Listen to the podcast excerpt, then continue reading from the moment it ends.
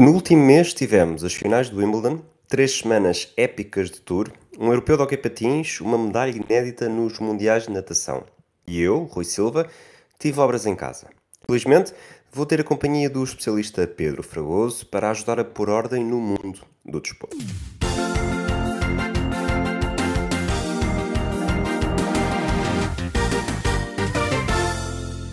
Olá, Fragoso. Olá, Rui. Essa introdução matou-me. Matou-te? Então vamos ter de arranjar um novo convidado, é isso? Morreram todos. Olha, queres começar por onde? Eu acho que temos de começar por aquilo que Mais marca os é? últimos dias, mais fresquinho, até o verão puxa, puxa por mergulhos e há não muito tempo fizemos aqui um episódio sobre, até acho que foi um episódio 4, na altura com o Pedro Varela e com a Sara Samaxan também, sobre os momentos épicos do desporto e os principais momentos do, do desporto português no século XXI. Sim. E esta medalha de prata nos Mundiais de Natação, 50 metros, mariposa, eu diria que estava longe de imaginar que, que um dia poderíamos ter um atleta nestes preparos, mas eh, Diogo Ribeiro, 18 anos, surpreendeu-nos. Eu vou dizer surpreendeu-nos a todos. eh, na altura em que estávamos a gravar aquilo, não, não, não nos passava pela cabeça, e mesmo agora, eh, não era propriamente uma coisa que de repente pensássemos que seria provável, não é?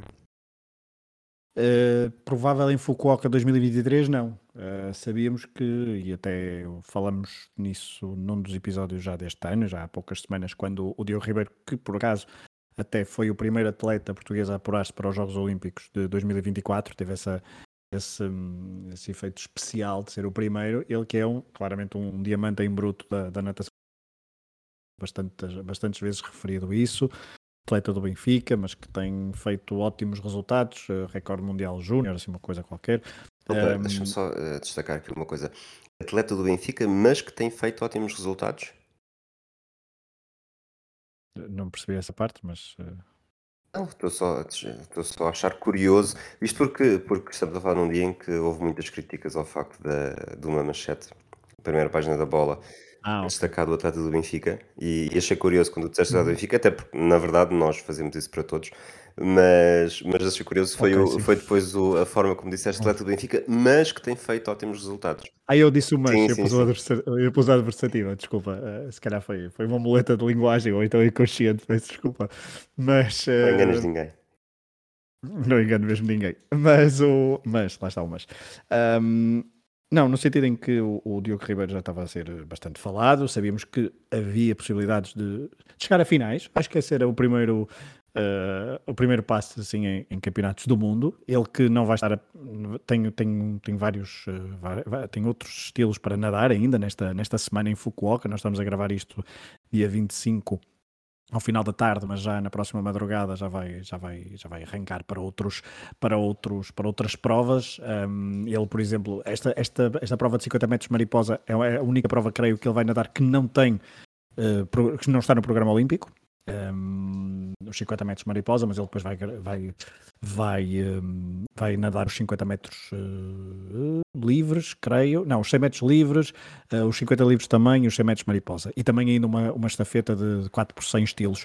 E isso faz com que uh, o objetivo, creio eu, e as expectativas passava por pelo Diogo para chegar a finais. Acho que isso, e já, isso já seria uma coisa muito boa para, para a natação portuguesa, no, do ponto de vista do tal ponto de vista que estavas a falar no início, uh, e também para, para, para ele próprio, tendo em conta que tem 18 anos e que tem uma carreira pela frente bastante promissora, como, como se já começava a apontar há, uma, há uns meses, ou e, há, e nos últimos dois anos, diria que já, é muito falado de Diogo Ribeiro, no sentido de ser uma jovem promessa do, da natação portuguesa. Agora, é evidente que chegar aqui, na, logo nos primeiros dias de, de provas, uh, em Fukuoka 2023, no sentido de primeiros dias de prova de natação, desta natação mais, mais conhecida e não de, outras, de outros programas de natação que, já, que o Mundial já, já, se, já se arrasta há alguma, algumas, alguns dias, chegar aqui e fazer, e fazer pódio, alguma prata numa prova uh, como esta, uh, é, é, simplesmente incrível para... para e tu estavas a dizer isso logo no início, não era aquele checklist que nós, não era aquele checklist que nós pensávamos que pudéssemos ver nos próximos tempos, uh, um pódio assim tão, tão, tão rápido do, do, do nadador português no, no Mundial de, de Natação. Se, e isto, obviamente, desculpa, é... se dissessem há 23 anos, portanto, no início do século, eh, o que é que te surpreenderia mais? Um português medalhista nos Mundiais de Natação ou um português na NBA? Na natação. Acho que era o que me surpreenderia mais. Este é mesmo o feito português desportivo do século XXI uh, eh, mais surpreendente? Sou capaz de dizer que sim. Sou capaz de dizer que sim. Porque é um desporto Talvez, um, talvez onde... um pódio na Fórmula 1 não? também fosse igualmente. É? Sim, também foi bastante, bastante surpreendente, mas isso também foi, mas isso foi tão estranho. Uh, mas, mas, mas esses desportos, apesar de, de, serem, estamos a falar de desportos ou coletivos ou individuais, pegaste na, NBA, pegaste na NBA, ou seja, basquetebol, e aqui é um desporto individual, mas a, a, natação portuguesa, eu não, eu não veria a natação portuguesa, ainda não vejo a natação portuguesa, não sei, não, não conheço em, mas não conheço em, em, profundidade, mas vejo os resultados que temos. Eu não vi a natação portuguesa capaz de produzir um talento destes. Uma coisa é o ciclismo, João Almeida. É mais fácil, diria, porque há maior tradição. Uh, ter um, um, pódio numa grande volta como, como tivemos. É mais fácil haver um, um, um atleta como o Nemias Queta a surgir e a chegar à NBA. Ou, seja, se me perguntasse há 23 anos, uh, acho veria como com maior dificuldade este aparecimento de um Diogo Ribeiro. Pelas condições que Portugal dá a nadadores e a atenção mediática. Aliás, estamos a ver que estes, estes mundiais nem não na televisão, por exemplo. Por exemplo. Um, Diz-me uma coisa, já está, estávamos a falar disto também dos 23 anos, 23 anos deste, deste século. O que é que falta? Uh, o que é que falta? Vou-te dizer porque é que, o que é que falta. Uma coisa que eu acho que falta Estamos, talvez, num, numa das eras mais douradas do, do desporto português. Uh, se virmos nos últimos 10 anos, portanto, há 10 anos, João Sousa não tinha vencido o primeiro torneio ATP e Rui Costa ainda não tinha sido campeão do mundo uh, de ciclismo na prova de estrada. Se calhar, mais do que nunca, uh, justificava-se termos um órgão de comunicação social verdadeiramente eclético. Sim, acho que sim, para puxar por para puxar pela, pelos outros desportos e para trazer e para trazer atenção mediática com qualidade. O problema é que órgãos de comunicação social em Portugal, em Portugal e no mundo em geral, estão, estão em decadência, são algo com, com algum prazo de validade, infelizmente. Uh, mas de facto isso, isso seria, seria muito importante para alavancar este tipo de, este tipo de feitos. É evidente que a discussão das capas de jornais é sempre uma discussão eterna, mas que não vou dar muito seguimento para isso. Mas ainda ontem eu também fiz uma referência nisso no, no Twitter, que é eu ontem à noite sentei-me e às vezes vejo o noticiário da Sport TV, um, porque lá está, ainda por cima em tempo de férias como estou, às vezes passam-me algumas coisas e é importante fazer assim um resumo e nem que ando para a frente, normalmente não vejo em direito, ando para a frente. E pensei que, que haveria um destaque grande ao Diogo Ribeiro, nem que seja não era preciso ser eh, logo a primeira coisa, mas, mas, mas foi completamente passado para trás. Eu sei que já tinham passado algumas horas e os ciclos, os ciclos noticiosos são assim, mas uh, nem, a, nem o resumo da prova deu, ou seja, nem a, nem a prova, a prova teve 22 segundos, portanto, nem isso deu, deu a imagem dele no pódio. Um, e acho que não seria difícil ir à net buscar essas imagens porque rapidamente se viram. Uh, mas uh, até aí falha um bocadinho e estamos metidos no verão, ou seja, transferências e, e outras coisas do género. Eh, uma, uma espécie de silly season da, do futebol, mas de facto falta essa falta algo que alavanque e que puxe ainda por, por mais uh, pelos, pelos atletas. Nós estamos a falar também neste momento com um Mundial Feminino a, a decorrer no futebol, em que tem havido bastante, bastante cobertura, a verdade seja dita, um, mas não é a mesma coisa. Um, e temos, tivemos estes resultados, estes feitos que tu foste no, nomeando, seja no MotoGP, seja no, no ciclismo, seja o handball, um, e portanto, e temos aí algumas estrelas até jovens a aparecer no basquetebol com possibilidade de igualar na minha esqueta. Um, veremos o que é que a seleção do basquetebol também consegue nos próximos tempos.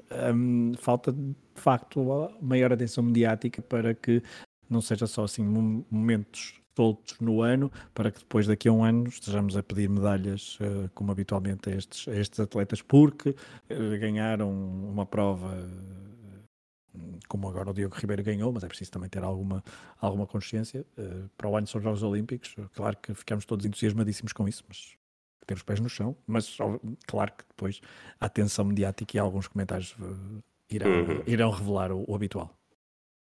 Diogo Ribeiro nasceu a 27 de outubro de 2004, numa altura em que Del Neri já nem sequer era treinador do Porto, portanto, para ver o quão recente foi. Eh, a 5 de maio de 2003, eh, com o Mourinho treinador do Porto, nasceu Carlos Alcaraz. E Carlos Alcaraz, eh, eu diria, ao contrário do Diogo Ribeiro, já não é uma surpresa, já não é uma revelação, é alguém que está no ténis para dominar e, e fez questão de o provar uh, com a vitória em Wimbledon, aquela que é, já é o seu segundo Grand Slam, venceu o US Open no ano passado, agora vence o Wimbledon e venceu na final, uma final de 5 sets que eu sinceramente uh, duvidava que conseguisse vencer, mesmo depois de estar uh, com 2-1 em sets, mas a verdade é que vem de uma fibra de campeões que que é indesmentível e aquilo que ele tem mostrado, com, com uma idade ainda tão jovem também. Eh, estamos aqui, provavelmente todos os nomes que foram surgindo no, nas novas gerações pós uh, Federer, Nadal, Djokovic, Alcaraz é capaz de ser mesmo a maior ameaça a esta nova geração. Principalmente porque sempre foi muito associado à questão da terra batida ou piso rápido. Ah, foi muito associado primeiro à terra batida, por ser espanhol, e os primeiros dois grandes slams que ganha eh, são em piso rápido e em relva. Um, e havia a dúvida eh, se em relva conseguia fazer a, a conseguia desenvolver o seu ténis, mas aquele seu, aquelas suas pancadas foram uh, resultam na perfeição ali naquela, naquela superfície e o facto de ter vencido da forma que venceu uh, e a quem venceu, Novak Djokovic, que parecia imbatível neste ano, depois de já ter vencido um, ehm, o Sérvio venceu o Australian Open e o e Roland Garros este ano. Um, ehm, depois de ainda estar muito fresca na memória aquela meia final em Roland Garros entre, entre Djokovic e Carlos Alcaraz, onde o, o espanhol sofreu aquele episódio das queimbras Uh, e, e, e, teve de, e abdicou de, de, competir nessa, a, meio, a partir de meio de, desse jogo. Havia muitas dúvidas sobre as possibilidades de Alcaraz, mas ele fez um torneio muito, muito, muito, muito consistente, sempre ele que tinha muito pouco contacto com, com o relva, e essa final tu disseste que vias sempre incapaz o Alcaraz de vencer. Eu, tam, eu, eu quando estava 2-1, há um momento ali em que ele é quebrado o serviço no, no quarto set, e eu lembro-me de pensar, ok, a partir daqui não acho que não há o Djokovic ganha o quarto set e acho que aqui o ascendente, pensei que tinha virado, não é? ali o ascendente um, psicológico da, da partida, uh, porque estamos a falar de Djokovic, que é Sobretudo isso, não é, não é necessariamente uma crítica Exato. ao Alcaraz ou achar que ele ia vacilar, é, é porque Djokovic tem é rato. Tem, tem muitas vidas, não é? Tem muitas, muitas, muitas vidas. Um, eh, e então nestes, e é sempre muito difícil de bater. Mas eu, mas eu acho que esta vitória do Carlos Alcaraz ali, um, claro que temos de dar algum tempo, ele também é bastante jovem, tu referiste essa, essa idade, a data de nascimento dele, um, é muito jovem, veremos aquele, se aquele anúncio, acho que era da Nike, não é? Que é num, é, começa a tua era, e não entres na era dos outros, veremos se está de facto a iniciar uma nova era, tem todas as condições para isso, é, é obviamente um, um aquele, aquele tenista da, da, nova geração, aquele que parece ter mais qualidades para iniciar uma, uma nova era. Um, mas vamos dar tempo ao tempo, obviamente. Há muitas coisas que podem, que podem não resultar. Ele, ele é muito simpático, ele tem, tem, para, além, para além disso, parece ser um tipo bastante tranquilo, parece estar bem rodeado do ponto de vista técnico e psicológico. Uh, tem um ténis inacreditável, tem pancadas uh, incríveis. Uh, isso também é bastante, é bastante interessante do ponto de vista um, do ponto de vista do espectador porque tem uma panóplia de pancadas técnicas muito muito agradável à vista e, uh, e vencer ali no, naquele, naquele, naquele recinto mítico frente a Djokovic uh, põe no, uh, põe, põe no claramente no topo das expectativas para os próximos anos do, de, quem, de quem segue ténis do lado masculino. 28 de junho de 1999 Augusto, uh, Augusto Souza não, António Souza e, e Ricardo Souza festejavam a Taça de Portugal no Beira-Mar ainda. Nasceu em Praga uh, Marqueta Vondrousova, ela que vence a prova feminina do Wimbledon este ano, numa final contra uma adversária que começa a ser um bocadinho Vitor Gamito. Sim, e tenho muita pena porque eu gosto, eu gosto muito da Angela um, mas uh, de facto voltou a claudicar, segunda final consecutiva do, do Wimbledon que perde, creio, não é? Um, e uh, a, semana, a semana passada, o ano passado perdeu. Ui, agora recorda-me contra quem? Ui, o ano passado, quem, é, contra quem é que perdeu? Agora perdi-me, mas uh, vou aqui Helena Rivaquina. Exatamente, eu lembrava que era do leste, mas elas são todas do leste. E depois é complicado. Mas a Anjaba fez aqui um, um, um Wimbledon muito, muito, muito, muito interessante. Uh, foi um. Gosto mesmo muito da, da, forma como ela, como ela joga, mas eu depois não vi muito bem a final frente à Vandorshova, um, que parece-me que venceu bem, não, não deu hipóteses um, e nos momentos decisivos, 6-4, 6-4, fez, entrou, entrou também para, para, para, para a lista de, de vitórias no, em, em grandes slams, não é? Ela que já tinha tido uma final, creio, no, em Paris, há uns anos, uh, agora consegue finalmente vencer um torneio do Grand Slam. Uh, mais um nome a uh, colorir o, o, o, o, currículo de Grand Slams do lado feminino, um, o que não deixa de ser sempre interessante. Mas a, a Onze Jabbar, eu acho que foco mais na, na Onze Jabbar porque eu gosto mesmo muito do ténis dela, o ténis ofensivo dela. Só que, e tenho muita pena que tenha claudicado no, no, em mais um jogo decisivo em Wimbledon. Vamos mudar de desporto, até para o episódio não ficar muito grande, não sei como é que acompanhaste o tu, quer dizer, sei como é que acompanhaste o tour porque ganhaste um curso de palpites num, num podcast do lado, mas eu vi muito pouco, vi mesmo muito, muito pouco. Vi algumas etapas na última semana e mesmo na última semana foi, nunca foram etapas completas.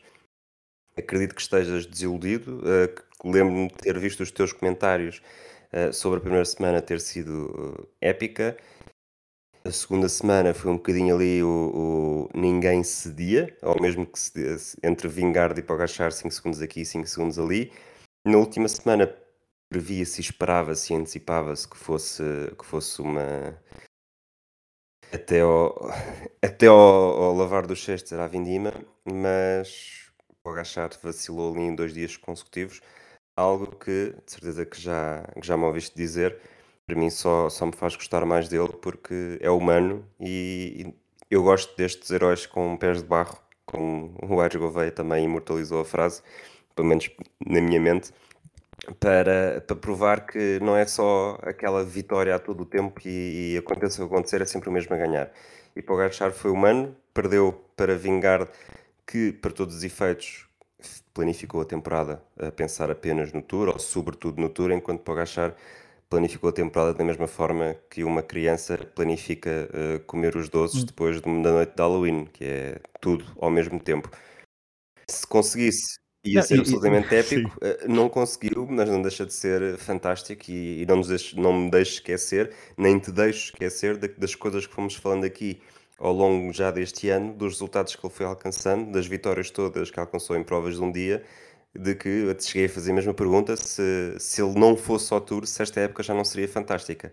Indo ao Tour, ficando claro. em segundo e, e, para todos os efeitos, com um excelente resultado e excelentes exibições, acredito que estamos longe de, de falar aqui de um fracasso.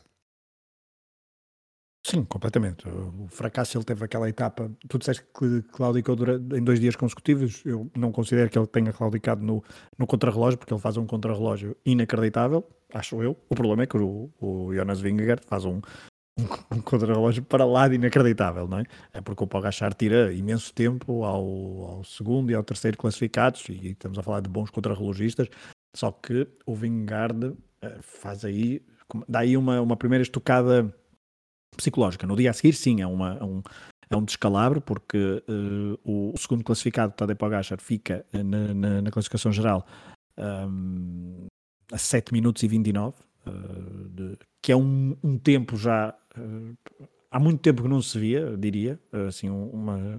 e depois o terceiro lugar já está a quase 11 minutos, depois 12, 13, 13, 14, 16, 23, portanto o top 10, o décimo classificado fica a, 6 minutos, a 26 minutos e 30, são classificações que nós víamos um pouco nos anos 90 e 80, eh, que nos últimos anos não temos tido, a não ser um ou outro apontamento. Veremos se isto é, é uma tendência ou não. Mas, eh, de facto, aquele dia em que ele fica para trás, sem qualquer ataque do Jonas Vingard, em que ele diz uh, I'm dead, não é? Um, humanizo, e eu, eu concordo com, contigo, mas este, este, tour 2000 tu foste, foste fazendo, e disseste bem, é, falta, uma, falta só um promenor, uh, nessa, nessa busca uh, de criança pelos doces todos, ele magoou-se, não é? Porque às vezes uma pessoa vai assaltar muros e vai assaltar quando é criança e vai a fazer trapelias e a subir a árvores para ir buscar coisas, eh, ou uma bola que ficou perdida e depois cai. Ele caiu, não é? Tem aquela preparação do, em que magoou, cai na Liège Baston Liège, creio, não é? E um, parte, parte do pulso, uma coisa parecida, e comprometeu um pouco a, a, sua preparação para, para o Tour. Ficará sempre um pouco essa, essa imagem na cabeça e essa nuvem que é se o Pogacar tivesse feito toda a preparação uh, a 100% que tinha pensado para o Tour, será que o resultado seria este? Eu duvido que o resultado não fosse muito diferente, porque o Jonas Vingard, pelo segundo ano consecutivo, mostrou que, este que era este o objetivo e focou-se muito bem nele. O Jonas Vingard é um pouco mais velho do que o Pogacar, uh, e a verdade é que hum, apareceu praticamente com bons resultados só a, a, em 2021, quando faz o segundo quando faz bons resultados noutras provas e também o segundo lugar na volta à França. Um, e depois vence o ano passado e volta a vencer este ano. Ele agora diz que vai participar na Vuelta, veremos uh, com Roglic, veremos que, como é que, passado poucas semanas deste, deste show que o dinamarquês deu, como é que ele estará. Relembrar que ele o ano passado, no pós-Volta à França e pós-vitória de Volta à França, teve um período bastante uh, complicado, até do ponto de vista mental, em que se refugiou e não, não, praticamente não participou em, em, muitas provas, só voltou este ano ali a meio, em que, por exemplo, cedeu na, numa das provas eh, no, no Paris-Nice, eh, no Paris-Nice, frente ao Pogachar, agora não sei se foi, acho que foi o Paris-Nice, não é? Este ano, eh, em que ele cedeu frente ao, ao Pogachar, exatamente, e aí começou-se a pensar, ah e tal, será que este ano consegue o Jonas Vingard fazer frente ao esloveno, mas na altura lembro-me de falar aqui também contigo, era muito cedo em março para, para vermos o que é que se iria passar em julho e o dinamarquês de facto deu, fez uma prova incrível, mas este tour um, eu, eu, fui acompanhando, claro, eu, eu, agora podia dizer, não, não, eu ganhei esse jogo de apostas sem, sem acompanhar, foi tudo incrível. Não, uh, Contrataste uma equipa de especialistas. Uh, exatamente, exatamente. Desenvolveu um algoritmo. Não, não. É, não, eu, eu, eu, tinha, eu tinha o giro atravessado porque eu no, no torneio, nesse, nesse jogo de apostas desse, desse, do podcast do PCM, do PCMcast, da Portuguese Cycling Magazine, eu no giro uh, liderava no último dia e perdi porque o Pascal Ackermann no, no sprint final em Roma caiu e portanto ficou muito mal classificado. As regras são mais ou menos aquelas do jogo de apostas da, da Eurosport, só que aposta-se ainda antes da etapa começar. Uh, mas ele mas, e não se pode repetir, por exemplo, também ciclistas ao longo da, da prova, mas isso. Um, Desculpa, são eles que organizam ou é, é a plataforma? É, é aquela plataforma que existe? Não, não, não, não, são eles próprios que organizam. Sim, é, são, os, okay. são os patronos, uh, tens episódios diários e tens, podes, podes participar no jogo de apostas.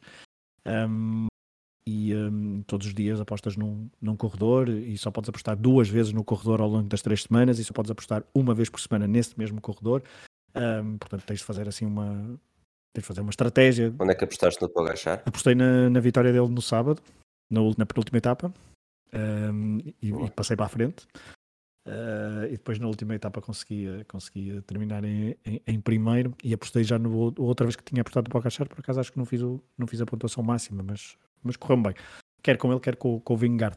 Por isso, um, eu fui acompanhando e este tour, aquela primeira semana é épica, com várias vitórias incríveis, mas tem muitas boas histórias, porque tem aquela primeira, tem as, aqueles, começa logo com uma etapa onde, onde há dois irmãos a lutar, a lutar pela vitória, depois um deles, o Adam Yates, fica com a camisola amarela durante uns dias, depois há aquela etapa célebre do Jay Hindley que vai para a frente a baralhar na cabeça de, de alguns, de algumas pessoas a baralhar a classificação geral logo nas primeiras, nos primeiros dias, mas foi uma etapa muito divertida, obviamente que contra Pogachar e contra Vingard era impossível uh, fazer grandes coisas. O Windley termina uh, praticamente 15 minutos do Vingard no sétimo lugar. Tem uh, a despedida de Thibaut Pinot, que acaba em décimo primeiro, mas que tem ali uma penúltima etapa épica em que tenta ir para fuga e ganhar no, com uma legião de fãs incrível. Também foi a última vez que Peter Sagan esteve numa, numa prova. Um, numa, numa, prova na volta à França, que tem um, um recorde de, de vitórias da, da, da, camisola verde. Uh, Chicone faz uma excelente prova para vencer a camisola às bolinhas da classificação da montanha. São várias as histórias, para além das vitórias da. Uma, o regresso das vitórias de ciclistas espanhóis, passado não sei quantos anos, e depois foram logo três ou quatro. Muitos deles foram bascos, ou quase todos eles foram bascos. bascos né? os primeiros dois. Sim. Exato. Uh, e depois, obviamente, das vitórias emocionais da, da Bahrein, dos ciclistas da Bahrein, com destaque para Mohoric, outro, outro esloveno, uh, ainda na ressaca da, da morte de Gino Mader, ciclista da, da Bahrein, e essas vitórias quer diz a guerra, mas depois aquele discurso emocionante de, de, de Mohoric no, no final foi, foi tra, trouxeram muita, muita, muito açúcar, muito açúcar e muito sal e pimenta a este É este muito condimento, muito condimento se quiserem, sim. Muita especiaria. Exatamente, é este, umas para fazer mais chorar, outros para fazer rir.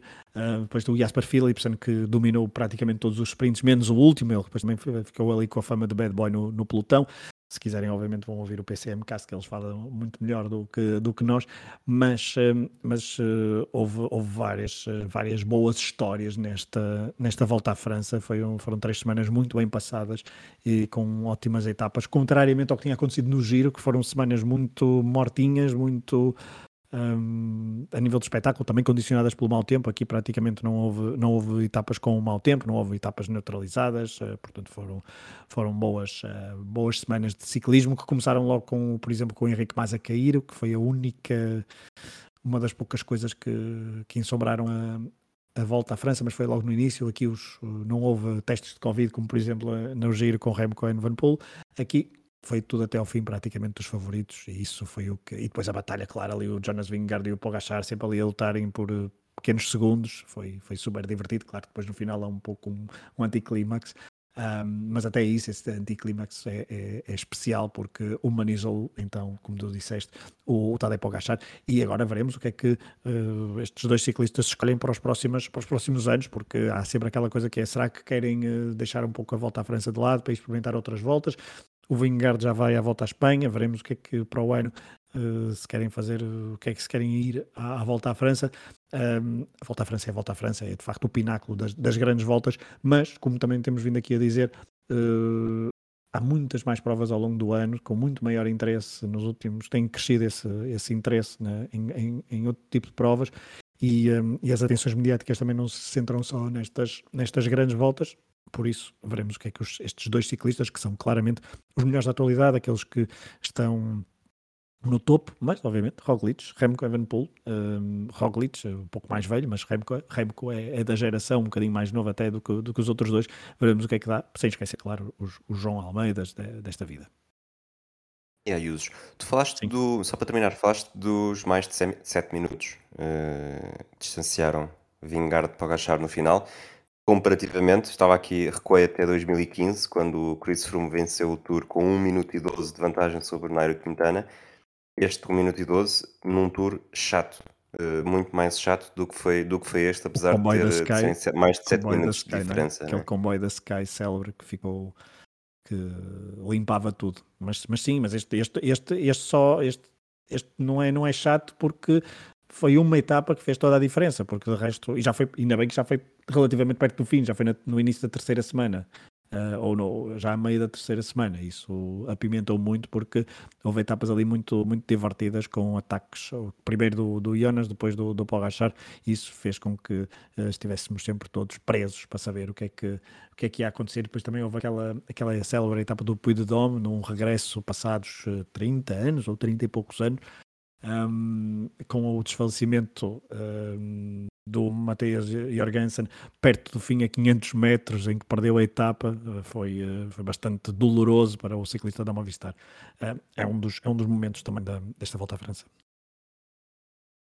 Ok Patins, a Espanha foi campeã da Europa, venceu Portugal na final 4-2 mais do que estarmos aqui a chover no molhado e a falar sobre, sobre vitórias de Espanha sobre Portugal em finais de, de campeonatos da Europa e do mundo de hockey patins, uh, mesmo que queiras falar disso, uh, lanço-te um desafio diferente para, pelo menos, início de conversa. O formato foi diferente, Portugal, Espanha, Itália e França num grupo, Suíça, Andorra, Alemanha e Inglaterra no outro, portanto tivemos uh, Portugal a defrontar Espanha, Itália e França na fase de grupos e depois voltou, reencontrou a França nas meias finais e reencontrou a Espanha na final. Eh, gostas, não gostas? Achas que é uma solução para ter jogos mais interessantes e duplicar, por exemplo, os jogos entre Portugal e Espanha? Ou sentes aquela falta de um, apesar de ter havido também um Portugal e Inglaterra, mas um, Portugal não joga ali contra duas, três equipas mais fracas e quem diz Portugal diz as outras, em que, em que se cruzam os dois opostos do talento do hockey patins? Olha, eu dei-me dei por mim a fazer essa, essa reflexão quando percebi como é que era o formato. Eu não segui todos os jogos, não segui muito, fui, fui acompanhando minimamente os resultados, não, não segui muito os jogos em si, mas dei por mim a fazer essa reflexão quando percebi como é que era o formato, porque vi, é, porque hoje jogo com a Espanha, amanhã jogo com a Itália, e eu assim, caramba, então, mas o que é que vai, o que é que, o que, é que está nos outros grupos?